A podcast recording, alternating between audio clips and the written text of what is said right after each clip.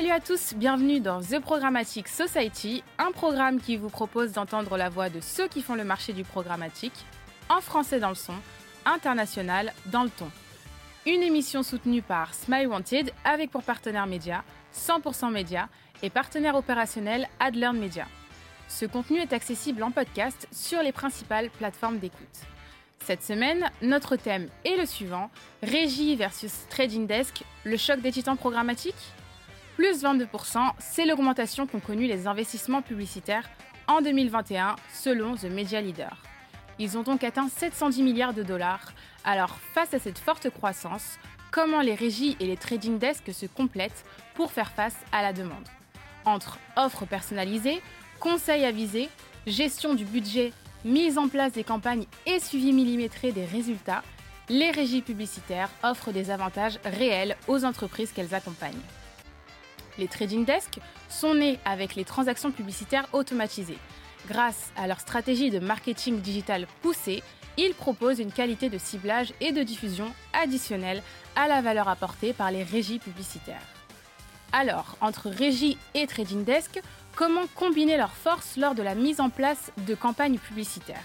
Pour répondre à cette question, nous demanderons à nos invités de clarifier la différence entre une régie et un trading desk, s'il s'agit de confrontation ou plutôt de complémentarité entre les régies et les trading desks, et enfin où ils positionnent le curseur entre l'homme et la machine dans leur activité programmatique. Pour en discuter, Gary Habitan de Smile Wanted, Ali Koné du groupe Marie-Claire, Steven Fitzgerald de Values. Une émission présentée par Michel Juvillier. Bonjour Gary. Bonjour Michel. Bonjour Ali. Bonjour Michel. Bonjour Steven. Bonjour Michel. Bienvenue donc sur le plateau de The Programmatic Society. On va parler du choc des titans. Ou pas entre les régies euh, et les trading desks. Euh, choc des titans programmatiques, c'est comme ça qu'on a intitulé euh, l'émission, pour aussi clarifier un peu le rôle de, chacun, la complémentarité, mais également la compétitivité qu'il peut y avoir entre ces, deux acteurs. Et, et la première question, c'est quelle est la différence entre une régie et un trading desk Et Gary, je te demande de, répondre en, tout premier lieu en, à cette, en, tout premier à cette question. Bah, écoute Michel, tu fais bien de, poser cette question, c'est bien de, remettre les bases. Alors la différence, il faut savoir qu'on peut, euh, peut trouver deux types de régies aujourd'hui. Il y a les régies éditeurs et les régies ad-tech. Et après, il y aurait les trading desks indépendants et les trading desks agences. Pour définir un petit peu plus qu'est-ce que c'est, les régies euh, éditeurs, c'est euh, les maisons d'éditeurs c'est celles qui, créent le, contenu. Elles sont plus spécialisées dans la commercialisation de, d'emplacements exclusifs, d'opérations spéciales, tout ce qui considère le, branding, euh, à la différence des, régies euh, tech qui, elles, ne sont pas propriétaires des médias, mais vont être plutôt propriétaires d'une technologie, comme euh, le mot tech le dit bien, et euh, vont plutôt être spécialisées dans la proposition de valeur qui est une proposition sur des ciblages euh, spécialisés dans le contexte, le ciblage dans la data, tout ce qui est performance. Donc plutôt répondre euh, à des objectifs plutôt de considération et de, conversion. Ça, c'est vraiment la distinction entre les, deux régies. Et il faut savoir que ces deux régies aussi peuvent, euh, travailler, peuvent travailler ensemble. Au niveau des, trading desks, et ça, c'est un, terme hein, qui existe depuis plusieurs années, que j'aime beaucoup. Les trading desks, euh, deux types. Trading desk indépendants, ce sont des pure players du trading.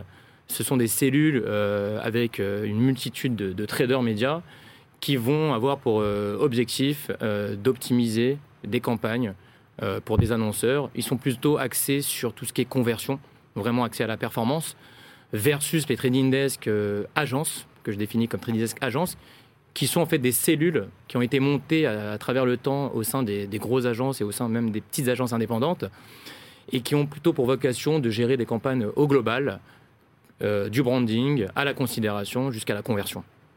Merci euh, Gary. Pour reprendre un terme que tu as utilisé quand tu parles de régie ad tech, ces fameuses régies ad tech avaient un nom dans les années 2000, hein, j'essaye de faire le mm. père Castor en faisant un peu d'historique sur le marché du programmatique, mais au tout début, on les appelait un peu des ad networks c'est-à-dire des régies euh, publicitaires qui ne possédaient pas, comme tu l'as indiqué, leur propre inventaire et qui s'appuyaient sur une technologie qui leur était propriétaire. technologie propriétaire qui était plus douée pour faire des marges que d'apporter une plus-value marketing. Et c'est là où des sociétés comme Smile Wanted ou on peut en citer d'autres, hein, des sociétés comme Tids ou même Criteo, ont fait justement euh, un vrai différentiel par rapport aux Z-Network historiques en apportant une plus-value marketing, et euh, que ce soit pour l'annonceur ou pour l'éditeur. Est-ce que tu es d'accord avec cette analyse? C'est parfait. Merci. Merci Gary. Ali, alors justement, tu représentes l'une des deux régies euh, que nous, vient de nous présenter Gary, à savoir une régie éditeur, mmh. puisque tu travailles pour le groupe Marie-Claire ton, de, ton point de vue, euh, c'est quoi la différence entre une régie et un trading desk au regard de ce que toi tu vis au quotidien bah, Je dirais qu'un trading desk euh, va s'appuyer sur des spécialistes euh, du programmatique qui vont avoir l'habitude d'opérer des, activités programmatiques pour leurs clients. Donc qu'on parle aussi bien d'annonceurs, que d'autres que d'autres types de, partenaires. Et la régie euh, publicitaire comme une régie média comme le groupe euh, Marie-Claire, effectivement, on va s'appuyer euh, principalement sur des opérations spéciales, sur des activations digitales en termes de branding. Mais depuis quelques années, il y a quand même une hybridation des, des KPI et des objectifs qui fait qu'il y a des régies médias comme le groupe Marie-Claire, comme CMI, comme, comme anciennement Unify ou Reworld, qui vont aussi attaquer cet univers de performance. Et pour attaquer cet univers de performance, effectivement, il y a une complémentarité qu'on va avoir avec des régies tech type euh, Smile Mountain qui sont propriétaires de leur technologie pour essayer de répondre à ces KPI de performance qui sont euh, challengés euh, par les trading desks justement. Merci Ali. Alors, parole au deuxième acteur, à savoir euh, les trading desks que tu représentes aujourd'hui et dont tu es le porte-parole, Steven, aujourd'hui. Donc attention, hein, c'est une, une mission assez importante. de ton point de vue de trading desk indépendant, il faut le dire, ah, sauf si tu me dis le contraire, hein, mais euh, aujourd'hui, Values, euh, il, faut que tu me, il faut que tu me dises, parce que ça bouge tellement dans l'écosystème des agences que. Non, effectivement, on est un trading desk d'agence, mais d'agence indépendante. Voilà. On est entre les deux. Ok. Euh, effectivement. Et pour reprendre ce que disait Gary, moi je suis assez aligné effectivement avec cette définition assez élargie et ces étapes. pour reprendre aussi ce que tu disais sur le père Castor, je pense que depuis le début des médias, ça a toujours été le cas, effectivement, d'avoir des intermédiaires facilitateurs. On avait le cas avec des couplages, et c'est toujours le cas euh, en radio, en télé. Donc, c'est des choses qui ont toujours existé. Effectivement, dans le digital, la spécificité, c'est qu'on a intégré des briques qui peuvent être plus ou moins technologiques. On intègre effectivement des partenaires data. Quand on prend du retail média, par exemple, aujourd'hui, ce sont exactement des trading desks euh, qui vont permettre d'opérer à l'extérieur avec l'utilisation de leurs propres data. C'est le cas d'un Gravity, enfin, il y a plusieurs exemples comme ça. Donc effectivement, la spécificité, ça va être de voir quelle plus-value ils peuvent apporter par rapport aux besoins d'un annonceur. De l'autre côté, côté trading desk, je pense que ce qui est intéressant de voir, c'est que la nuance qu'on peut avoir effectivement entre un trading desk indépendant qui a été défini tout à l'heure et un trading desk agence, c'est que le trading desk agence va avoir vocation à nourrir finalement les KPI de son client, et pour ce faire, il va faire des choix technologiques. On a plein de plateformes à disposition et on peut choisir la plateforme la plus adaptée. Utiliser du coup des partenaires avec euh, des spécificités technologiques ou des spécificités data qui vont nous permettre du coup d'aller trouver euh, le bon enrichissement pour le contexte qu'on va avoir besoin de trouver par exemple avec des acteurs comme Marie-Claire. Et finalement, nourrir le mieux possible nos annonceurs. Là où un trading desk indépendant va la plupart du temps avoir une seule technologie, une plus-value effectivement, qui peut être assez forte, mais va principalement servir finalement de ressources, de services pour d'autres agences mmh. qui vont avoir besoin de s'appuyer sur eux, soit par manque de ressources, soit par manque d'expertise sur certains leviers. Et c'est ce qu'on retrouve beaucoup effectivement dans le social media et encore plus dans le programmatique, ce qu'on est en train d'évoquer aujourd'hui. Alors, juste une question. Tu évoques effectivement le fait que tu as des trading desks indépendants qui travaillent pour le compte d'agences, d'accord Qui peut-être elles-mêmes possèdent leur propre trading desk, mais qui, faute euh, d'effectifs suffisants, voire même de compétences sur certains types d'achats, vont faire appel à des indépendants. Mais tu as évoqué le fait que ces indépendants n'utilisaient qu'une seule techno. On s'imagine laquelle? Si tu dis une seule techno, c'est très souvent Google, j'imagine? Alors c'est souvent Google, mais pas uniquement. Hmm. Mais effectivement, la plupart du temps, ils ont une seule techno qu'ils utilisent. Euh, et ont une relation privilégiée avec cette technologie. Mais est-ce que c'est pas un problème justement de faire appel à quelqu'un qui a moins de plateformes que toi pour euh, optimiser euh, ce que tu ne peux pas faire pour des questions de ressources Hmm. Pardon, hein, je fais des petites Ah. questions subsidiaires, mais c'est important pour ceux qui nous écoutent aussi. Non, mais je pense que c'est un point fondamental parce que, comme tu le soulèves, euh, il y a effectivement une problématique de s'appuyer sur un acteur extérieur qui réside dans ce point, mais pas uniquement. Il y a aussi un problème par rapport à l'utilisation de la data. C'est qu'à un moment, on a la plupart du temps des annonceurs qui nous confient leur data first party pour pouvoir les utiliser sur les réseaux sociaux ou sur des plateformes extérieures. Lorsqu'on s'appuie sur un partenaire externe, d'un point de vue RGPD, déjà, on n'est plus exactement dans le cadre. Et puis, d'un point de vue confidentialité, on peut se poser aussi un certain nombre de questions. Et puis, il y a une vraie question d'expertise. où On voit aujourd'hui que cette digitalisation des leviers, elle envahit tous les médias.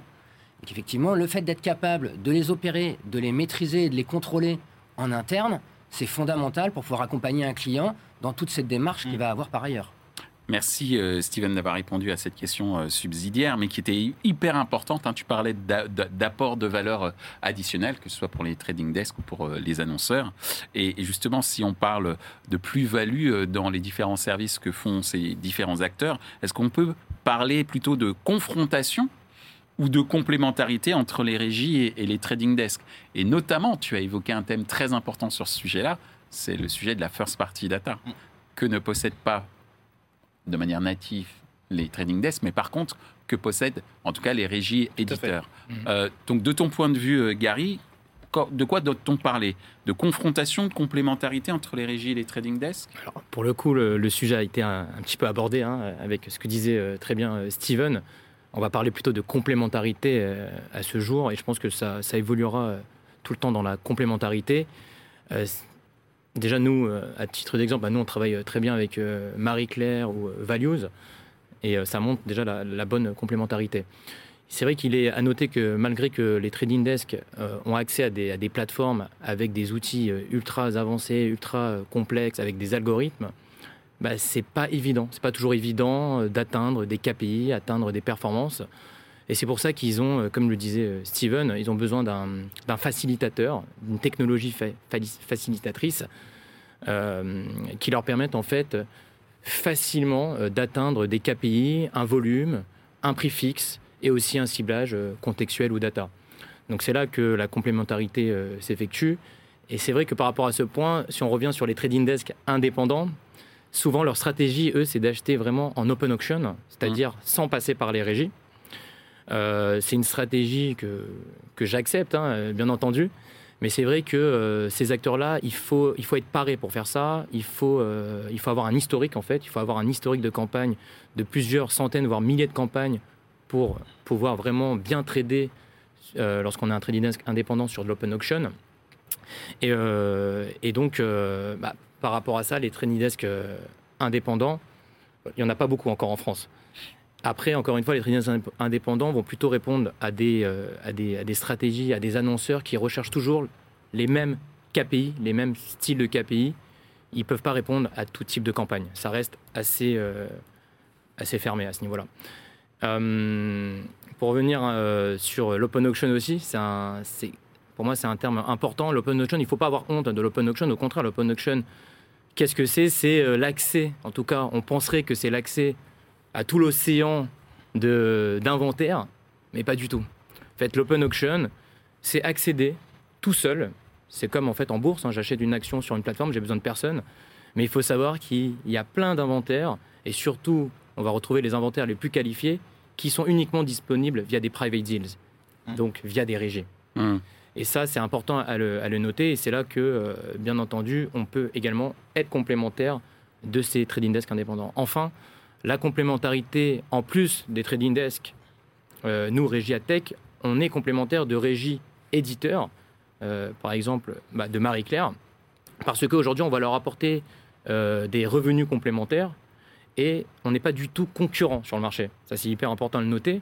Pourquoi? Parce que les campagnes qu'on va leur apporter, c'est des campagnes vraiment axées sur la performance et c'est avec des clients, bah, par exemple comme Values, qui vont bah, vouloir diffuser sur euh, un, cadre de, un cadre de diffusion de plusieurs sites.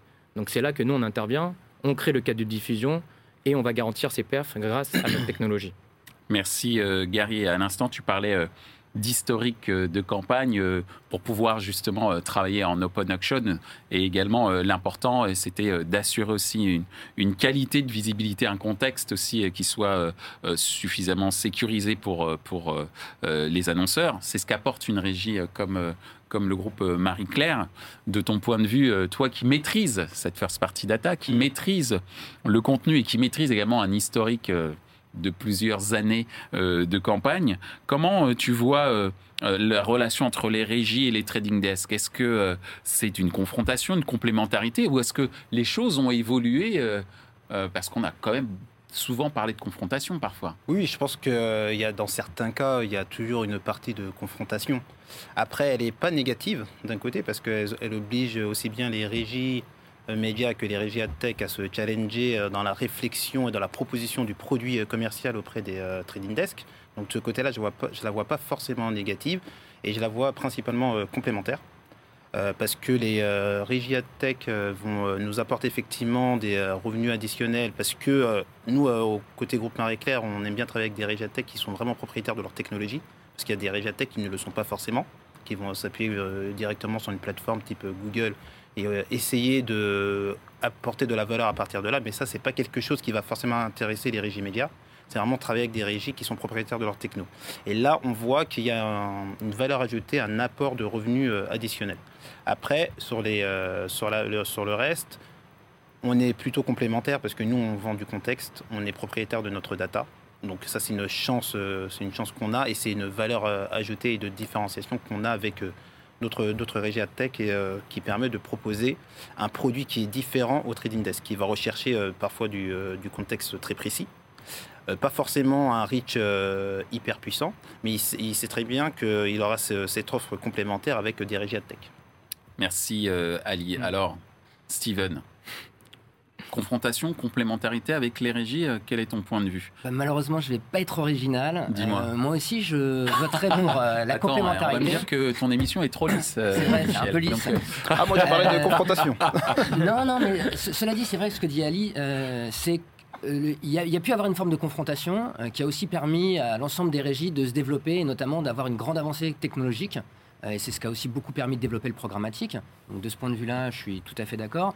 Mais globalement, c'est plus une complémentarité, en tout cas très majoritairement, et dans les partenaires que nous utilisons, nous, en tout cas chez Values, parce qu'effectivement, on va chercher à travers des facilitateurs une possibilité d'acheter du média d'une manière qu'on ne pourrait pas faire autrement. Aujourd'hui, effectivement, comme le disait Gary, quand on utilise un acteur comme Smile Wanted, c'est pour plutôt des objectifs de performance, d'avoir un cadre de diffusion bien défini et avoir effectivement une technologie qui va nous permettre d'atteindre des KPI spécifiques. Euh, à l'inverse, mm. effectivement, si on veut avoir, nous, un partenariat spécifique ou avoir un écrin éditorial, on va plutôt passer directement par le groupe Marie-Claire. Mm. Mm. Donc ça, c'est globalement. Effectivement, on va avoir plein d'autres partenaires, que ce soit sur la data ou euh, sur d'autres leviers qui vont nous permettre effectivement d'avancer de ce côté-là. Et je pense que cette chaîne, elle est hyper importante dans la mesure où on reste sur un apport et sur une plus-value. Du côté vendeur aussi, comme l'expliquait Ali, ne euh, faut pas se voiler la face. Euh, la reprise de valeur, c'est aussi compliqué. Et clairement, l'apport de demande qui est généré par tous ces partenaires technologiques, elle est indispensable pour que les éditeurs puissent survivre. C'est un point qui est indiscutable. Donc il y a aussi un point de dépendance, entre guillemets, même si ce n'est pas nécessairement une dépendance technologique, mais en tout cas, et qui ne dépend pas d'un seul acteur, même s'il y a une dépendance forte, par exemple, un acteur comme Google. Mais en tout cas, euh, c'est des choses, effectivement, qu'on revoit. Donc il ne faut pas perdre ça de vue, même si on est quand même euh, globalement dans une forte complémentarité qui peut être peut-être un peu atténué quand on parle effectivement de trading desk indépendant. Exactement. Euh, où là, on va plus rentrer en compétition les uns avec les autres, parce qu'effectivement, on a des objectifs qui vont être d'acheter de l'inventaire pour des clients. Alors nos clients vont pas être exactement les mêmes. En l'occurrence, moi j'achète plutôt pour des annonceurs, quand d'autres trading desk indépendants vont acheter plutôt pour d'autres agences. Mm. Donc c'est un peu la spécificité. Mais sinon, effectivement, on est quand même globalement sur une complémentarité. Alors, tu viens de, tu as évoqué un concept hein, qui est le concept de, dépendance euh, technologique. Euh, et il est clair que, de mon point de vue en tous les cas, euh, pour moi, hein, l'avenir du programmatique est d'abord humain plutôt que technologique, puisque c'est l'humain qui va orchestrer des campagnes sur la base d'outils qui sont en fait là pour servir l'être humain. On n'est pas dans euh, ce que j'appelle le, le syndrome de Hall. Pour ceux qui ont regardé 2001 Odyssée de l'espace, euh, voilà, ou pour ceux qui l'ont pas fait, allez-y. Euh, ce que je veux dire par là, c'est pas l'homme, c'est pas encore la machine, pardon, qui qui mène l'homme. Et justement, euh, troisième question, c'est vous positionnez où le curseur entre homme et machine dans votre activité programmatique, qui est l'homme, un élément de différenciation qui- qu'on voit de plus en plus important Exactement. que ce soit d'un point de vue analytique euh, notamment, ou même d'un point de vue euh, euh, d'arbitrage stratégique. Donc ça, c'est hyper important. Peut-être qu'il y a une différenciation d'ailleurs entre les régies et les trading desks, puisque comme je le disais tout à l'heure, les régies détiennent leur data, la donnée de leur utilisateur. Donc comment ça se passe euh, comme, Comment, euh, de ton point de vue, euh, Gary, tu positionnes le curseur entre l'homme et la machine dans l'activité programmatique de Smile Wanted, par exemple? Bah, Pour le coup, nous, comme on se définit comme une, régie ad tech, tu penses bien qu'on va mettre le curseur, le curseur vraiment côté machine, euh, sans oublier bien entendu l'homme. Mais bon, si on devait mettre une, un curseur précis, on serait à 80-20, euh, vraiment côté machine. Parce que Ah ouais. Oui. D'accord. Parce qu'aujourd'hui, bah, on, est, on est une entreprise de uniquement 30 personnes, Hmm. mais on fait un travail de 200 personnes. Hmm. Donc euh, ça, c'est vraiment grâce à la machine. Bon, après, on a des collaborateurs euh, formidables qui travaillent très bien, qui sont très spécialisés et très seniors, qui nous permettent aussi de faire ce travail euh, énorme qu'on fait aussi bien en France qu'à l'international. La machine, nous, elle nous permet de scaler, de développer à fond le business, que ça soit en France, à l'international. À titre d'exemple, en deux ans, on est passé euh, du développement commercial de la France à un développement commercial sur 25 pays. Et bien entendu, euh, c'est pas grâce à l'homme, surtout pendant le Covid, Hmm. c'est grâce à la machine. Et en fait, cette machine permet de scaler un business et tout en maintenant un niveau de performance et un niveau de qualité maximum. Et c'est ça le plus important parce que souvent, ce qu'on retrouve dans le dans l'advertising et souvent côté trader, dès qu'ils vont essayer d'acheter beaucoup, bah, la qualité va baisser. Bah, nous, on, a pris le pari inverse, c'est vraiment de maintenir cette qualité très très haute. Juste pour resituer euh, les 20% d'hommes, parce que les 20%, c'est quand même 20% très important. Euh, prenons l'exemple d'un vaisseau. Euh, le vaisseau, c'est la, la machine, Smile Wanted, c'est la techno, c'est les IA, c'est les algorithmes, c'est la RD, c'est les 15 développeurs qui travaillent en interne chez nous, donc la moitié des effectifs. Et il faut considérer, donc, nous, les hommes qui sont plutôt les côtés euh, consultants, commerciaux, marketing, qui, ont, eux, vont piloter le vaisseau. Ils vont piloter le vaisseau et, ils vont apporter trois choses. Première chose, ils vont apporter le carburant à ce vaisseau. C'est eux qui vont apporter la direction au vaisseau. Où est-ce qu'on va? Comment on fait? Et, euh, enfin, c'est eux qui vont apporter tout ce qui est réparation aussi du vaisseau. Parce que c'est vrai que quand on a un vaisseau, bah, il faut, euh, bien sûr, on, est, euh, on peut être fragile, il faut le réparer systématiquement pour qu'il soit de, voilà, de plus en plus solide et qu'on puisse évoluer dans le temps. Merci euh, Gary alias Captain Kirk. Ouais, c'est ça. De ton point de vue, euh, Ali, sur ce que vient de dire euh, euh, Gary, sur justement ce fameux vaisseau, euh, il nous a dit que en ce qui concerne le, le curseur entre l'homme et la machine dans son activité Mm. euh, programmatique, c'était 80-20, ce qui me paraît beaucoup, hein, mais en même temps, j'ai compris. C'est la machine qui permet de développer très rapidement euh, ton entreprise et qui a permis à ton entreprise de faire le boulot de 200 personnes Mm. en ayant seulement 10% de ces 200 personnes et en gros, euh, de, grâce à la machine, Ça. de pouvoir aussi faire 25 pays au lieu d'un seul il y a deux ans. Exactement. Donc ce n'est pas rien. Mm. De ton point de vue, euh, Ali, le curseur entre homme et machine dans ton activité programmatique Bah, je dirais euh, 70% pour euh, les humains, parce qu'il y a aussi les hommes et les femmes. Au groupe Marie Claire, il y a beaucoup de femmes. Et euh, 30% pour euh, les euh, technologies, parce que dans la réalité, euh, on utilise à peu près tous euh, les mêmes technologies. Euh, Google, les, plateformes, les plateformes sociales, euh, donc euh, les DMP. Donc euh, tout ça, c'est même s'il y a plusieurs technologies de DMP, dans la réalité, on utilise à peu près tous euh, les mêmes technologies. Et ce qui va faire la différence dans la valeur ajoutée, aussi bien business que opérationnel, c'est l'humain. Parce que l'humain va apporter de la nuance sur le traitement de- des data, parce que le traitement des data, il peut être assez binaire. hein. Mm. Donc à ce compte-là, on met que des machines euh, égaux, mais je pense qu'il y aura une vraie perte de valeur sur le court terme. Donc euh, les humains vont, apporter des- une nuance Et ça, va passer par des expertises. hein. Il y a des data analystes, euh, il y a des euh, programmatic euh, managers, il y a des- aussi des commerciales qui sont euh, spécialisés euh, sur euh, le programmatique. Et j'irai encore même plus loin. Au-delà du marketing euh, qui euh, soutient euh, une régie, il y a aussi les, co- des autres médias. Donc le groupe Marie-Claire, on est très puissant sur la partie print. Mais c'est aussi les personnes qui travaillent sur le print qui nous apportent une vraie connaissance et un vrai historique sur le titre. Et tout ça, il faut le mixer avec toute la data qu'on va récolter. Ça nous permet de créer vraiment des produits commerciaux qui sont vraiment adaptés aussi bien aux agences qu'aussi bien à notre audience. Merci euh, Ali. Alors, euh, on a une divergence de vue, mais qui s'explique de par la nature des entreprises que sont Smile Wanted et, et Marie-Claire. hein. Une basée sur la technologie, l'autre pour, euh, j'a- j'allais dire, apporter des contenus à des êtres humains qui sont là aussi pour ressentir un certain nombre d'émotions en lisant les pages de, de Marie-Claire. De ton point de vue, Steven, le curseur entre homme et machine dans ton activité programmatique Je pense que ce qu'on voit ici, c'est clairement le moyen de se différencier par rapport à ses concurrents, qui est plus porté effectivement par l'humain euh, côté Marie-Claire et plus évidemment par la tech euh, côté Smile Wanted. Chez nous, au niveau de Values Media, en tant qu'agence, évidemment, notre parti pris, c'est clairement de garder la main sur l'expertise, parce que c'est ce qui fait aussi aujourd'hui notre plus-value. L'humain, donc. Donc, ça passe par l'humain, par la prise de contrôle. Ce qu'on voit, et d'ailleurs c'est assez étonnant, ce qui, les chiffres vont bientôt sortir sur l'observatoire de l'IPUB SRI, on voit que de manière assez étonnante, sur cette dernière session, il y a eu une croissance assez importante du gré à gré. Hmm. Donc on pourrait se dire que c'est lié à une relation directe qui s'est recréée avec des régies en direct. Il se trouve que dans les échanges qu'on peut avoir avec les différents éditeurs, c'est pas tout à fait ce qu'ils remarquent. Donc on peut imaginer qu'au contraire, c'est plutôt une accélération assez forte de la sous-traitance et donc finalement de la perte de contrôle par les agences de leurs achats et finalement un manque d'expertise. Donc déjà, ce point de vue-là, c'est une, une première différenciation qui fait qu'effectivement, il est nécessaire chez nous, dans notre métier, à mon avis, de vraiment baser sur l'humain, parce que c'est là que va se faire la différence. Aujourd'hui, on utilise des outils marchés, tout le monde a à peu près accès aux mêmes outils. Alors, il y a certaines briques technologiques qui peuvent intervenir, mais objectivement, dans les agences, les briques technologiques qui sont vraiment différenciantes, je pense qu'il n'y en a pas énormément.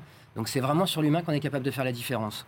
Et puis après, il y a un deuxième point qui est hyper important pour nos clients, c'est finalement de ne pas se faire embarquer par les différents biais que peuvent avoir les technologies.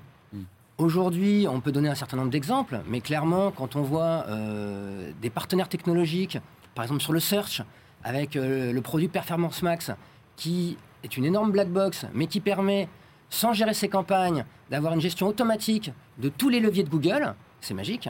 En termes de productivité pour une agence, honnêtement, c'est super. Ça coûte rien. Mais clairement, pour un annonceur, c'est pas ce qu'il y a de plus bénéfique.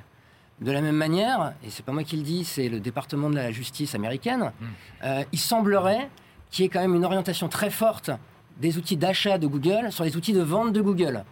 Bon, bah, de la même manière, euh, ça me paraît important d'avoir des hommes qui sont derrière et qui sont capables de rebasculer et d'arbitrer peut-être de manière moins automatisée, mais plus dans le sens des besoins des clients.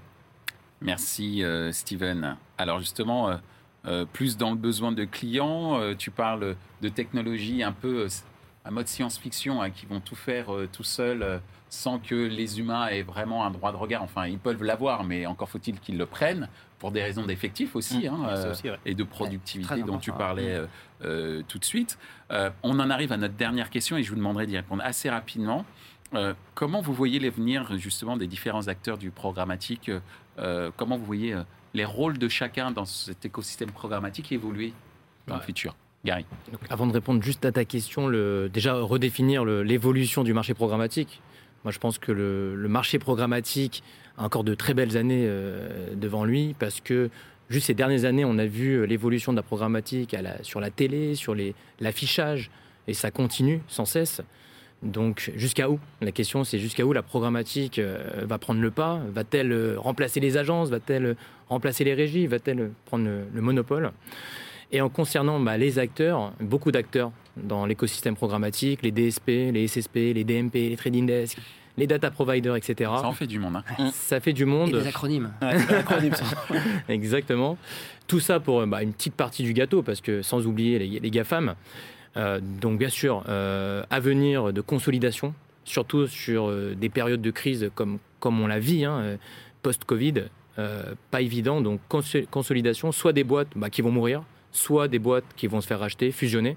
On l'a déjà vu sur ces dernières années, ces derniers mois, ça, ça s'accélère. donc ça, c'est moi ce que, ce que je pense. Et après, il y a les boîtes qui vont un peu tirer leur épingle du jeu ça va être les boîtes euh, agiles et qui savent vraiment s'adapter au marché. Et enfin, euh, la question qu'on pose, les GAFAM, est-ce qu'on doit encore avoir peur des GAFAM Vu tout ce qui se passe maintenant, Steven parlait euh, du département de la justice, mais pas que. Chat, GPT, la robotisation, Elon Musk, etc. Je pense qu'il il va avoir une, de très belles opportunités à saisir vraiment dans les années à venir pour des acteurs comme nous qui sommes petits, flexibles et euh, savons nous adapter à toute situation. Agile donc. Agile. Merci euh, Gary. Donc à l'instant, euh, Ali Gary nous a parlé d'une forte tendance à la consolidation, voire mhm. à, la, à, la, fusion. Donc des boîtes vont mourir. D'accord? Mais ça, c'est, j'allais dire, normal dans tout écosystème économique, encore plus lorsqu'il est drivé par des technologies qui évoluent tous les six mois. Euh, seuls les agiles survivront, on va dire ça comme ça. de ton point de vue, comment, euh, Ali, tu vois l'évolution euh, des différents acteurs programmatiques dans les, dans les mois et années qui viennent? Non, je pense que l'avenir est encore positif pour effectivement quelques années, hein, comme, disait, comme disait Gary. Il y a encore beaucoup de sujets qui ne sont pas complètement exploités. déjà en termes de data, je pense qu'il y a toutes ces notions d'attribution de la valeur dans l'activation des campagnes euh, programmatiques euh, qui a encore à travailler. Donc euh, c'est en cours, il y a pas mal d'acteurs qui sont en train d'avancer là-dessus. Il y a aussi tout ce qui est e-commerce. Donc activer en programmatique, est-ce que demain une régie média comme le groupe Marie-Claire pourra activer un deal 100% e-commerce par exemple? Donc je pense que tout ça, ça va permettre encore l'activité programmatique de se développer. là, la seule, crainte que j'ai aujourd'hui. Aujourd'hui, c'est le manque, je pense, de profil euh, à trouver euh, pour euh, accompagner aussi bien les régies tech, les trading desks, que les régies médias sur cette, sur cette activité-là. Hmm. Mais je pense que sinon, c'est assez positif parce que déjà, la plupart des régies médias commencent à vraiment bien exploiter leurs data. Donc ça, c'est vraiment quelque chose qu'on doit continuer de maîtriser, continuer de développer et surtout de continuer de mettre en avant comme une valeur de différenciation. Et à partir de là, je pense que ça va créer plein de petits pour aller chercher des euh, réflexions encore dans le programmatique. Merci euh, Ali. Steven, euh, tu as le, presque le mot de la fin parce que nous avons une prochaine question juste après. ta vision de l'avenir des différents acteurs programmatiques Je pense qu'on peut avoir un fantasme qui est d'avoir une plateforme unique qui achèterait tout, qui permettrait d'acheter du social, de la télé, de l'affichage. Maintenant, entre les wall gardens d'un côté, euh, et puis évidemment les spécificités techniques et technologiques des différents médias et notamment de des spécificités locales, euh, puisque le marché français est très particulier, notamment sur la télé par exemple, par rapport à d'autres marchés. Donc c'est vrai que ça peut être un peu pieux et un peu irréaliste, mais en tout cas on, pourrait avoir ce fantasme-là. Je pense que euh, clairement chez Values Media, on a une ambition qui est de reprendre de la valeur et des valeurs. Reprendre de la valeur, pourquoi? Bah Parce que clairement, avec l'ensemble de ces intermédiaires qu'on trouve sur le programmatique, mm. euh, bah, la valeur, elle se perd et elle va se disperser un peu à droite à gauche et on voit que des éditeurs, producteurs de contenu de qualité, ne bah, sont pas forcément rétribués à leur juste valeur. Donc ça, c'est une vraie problématique qu'il faut être capable d'adresser. Et effectivement, en réduisant les chaînes, bah, on est capable de les adresser. Et de la même manière, on a évidemment la problématique de l'impact environnemental qui est au cœur des préoccupations de tous nos clients et de chacun d'entre nous, j'imagine. Euh, et qui fait que bah, plus on va être capable de réduire cette chaîne, plus on va être en mesure de limiter l'impact environnemental, et qui est une question aujourd'hui qui est hyper clé pour tous les acteurs. Le dernier point peut-être, c'est en termes d'organisation. On en a parlé au niveau des, régies, plus particulièrement. Chez les agences, c'est pareil. On a un énorme défi en termes d'organisation. Aujourd'hui, la plateformisation, elle se fait partout. Euh, et je vais rejoindre tout à fait ce que vous disiez avec Gary sur l'agilité. Je pense que chez Values Media, on a des équipes relativement réduites. On est entre 50 et 60, ce qui nous permet clairement d'avoir une agilité très forte. Et aujourd'hui, ben, nos départements télé, ils achètent la télé segmentée et le replay à travers une plateforme DSP. Euh, le département presse, il achète le display en parallèle avec une plateforme DSP. Le département radio, il achète l'audio digital avec sa plateforme DSP. Et aujourd'hui, effectivement, on est capable d'opérer tous ces leviers de manière commune et complètement intégrée. Ce qui est un vrai enjeu et un vrai challenge pour les années à venir. Merci euh, Steven, merci à vous trois d'avoir justement euh, tenu ce challenge, à savoir répondre à cette question que tout le monde se pose, Oui. mais que, auquel vous avez bien répondu sur la différence entre les régies et, et- et les trading desks. Mais avant de nous quitter, nous avons la question 100% médias.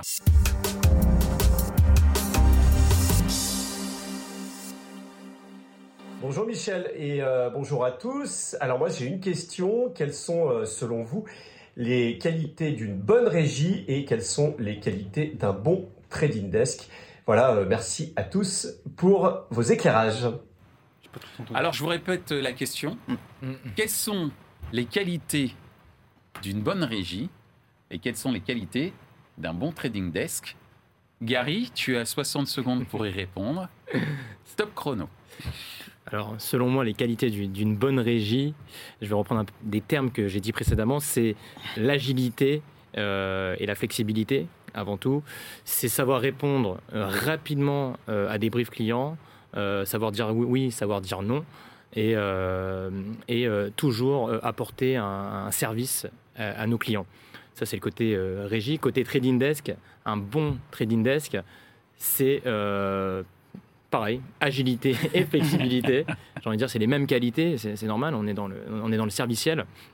Et euh, pour le coup, un bon trading desk, c'est euh, un trading desk qui va pouvoir faire euh, des recommandations stratégiques à son client en toute transparence et en optimisant ses coûts. Merci euh, Gary. C'est pas mal, tu es à 15 secondes avant la fin, c'est bien. Ah, toujours, 17. c'est toujours comme ça, moi. Euh, J'ai pas vu le chrono. Es-tu prêt euh, Gary? Euh, Pardon, Ali. On vient de terminer avec Gary. Es-tu prêt Ali? Oui. Top chrono. Alors, euh, les qualités d'une bonne régie, donc ça c'est une vaste question. Euh, je dirais que c'est euh, la réactivité. Donc, euh, réactivité euh, qu'on a en fonction euh, des briefs, euh, réactivité, ré- la réflexion aussi, et euh, avoir toujours cette euh, relation de proximité avec euh, nos trading desks et nos régies ad tech, parce que je pense que la notion de partenariat est clé euh, pour euh, faire tenir et faire développer cet écosystème. Euh, je dirais aussi euh, que pour, euh, pour une bonne régie média qui répond euh, bien aux demandes de, de nos partenaires, c'est aussi euh, de faire des choix, d'être tactique. Euh, des tactiques et de mon- démontrer la- l'attribution d'un dispositif publicitaire qu'on va activer en fonction des briefs. Merci euh, Ali. Euh, pareil, euh, bravo. Steven, tu es prêt? Je suis prêt. Challenge. Tu as 60 secondes pour nous dire ce quelles sont les qualités pour être une bonne régie et les bonnes qualités pour être un bon trading desk. C'est à toi. C'est à toi. Je t'ai pris 5 secondes. Alors pour moi, les qualités indispensables pour être une bonne régie, c'est évidemment de l'adaptabilité et de la réactivité. Aujourd'hui, on est dans un monde où euh, les clients, les annonceurs euh, ont besoin de réguler très régulièrement euh, leur budget, d'adapter en permanence leur prise de parole. Et donc effectivement, il faut avoir cette capacité de réactivité et d'adaptabilité. L'agilité, évidemment, c'est essentiel pour pouvoir derrière travailler sur de l'innovation et apporter des solutions qui vont faciliter finalement euh, les plus-values qu'on va pouvoir apporter, nous, agences, auprès de nos clients. Donc c'est hyper fondamental. Pour une agence, euh, comme disait Gary, je pense que ça se rejoint un petit peu. L'adaptabilité, c'est hyper important. L'agilité, évidemment, pour être capable de rebondir et de bien accompagner euh, nos clients. Et bien sûr, l'innovation, parce qu'aujourd'hui, c'est sur ça qu'on va être capable de faire la différence et de se comparer par rapport aux autres agences. Donc je terminerai sur l'innovation. Merci Steven. Sur le gong, c'est parfait. Bon, en tout cas, ce qui était parfait aussi, c'est euh, justement euh, euh, l'ouverture de- des chakras que vous nous avez, euh, que, que- sur lequel, bah, en fait, vous nous donnez l'occasion, pardon, je vais y arriver, d'ouvrir nos chakras sur justement la problématique entre les trading desks et les régies. Il peut y avoir confrontation, mais en réalité, il y a une belle complémentarité. Et Cette complémentarité, il ne faut pas l'oublier, elle est d'abord au service des annonceurs. Donc, merci Gary, Merci, merci Ali, merci Steven, et Merci à vous. à bientôt. À bientôt. À À bientôt. bientôt. Ainsi s'achève ce débat autour des régies publicitaires et des trading desks dans le programmatique. Cette émission vous a été présentée par Michel Juvillier. Ce contenu est accessible en podcast sur les principales plateformes d'écoute. Merci à Smile Wanted pour leur soutien, ainsi qu'à nos partenaires médias 100% Médias et partenaires opérationnels AdLearn Media. Merci également à l'ensemble des équipes d'Altis Media pour la réalisation de ce programme. Post-production, traduction et sous-titrage par Uptown.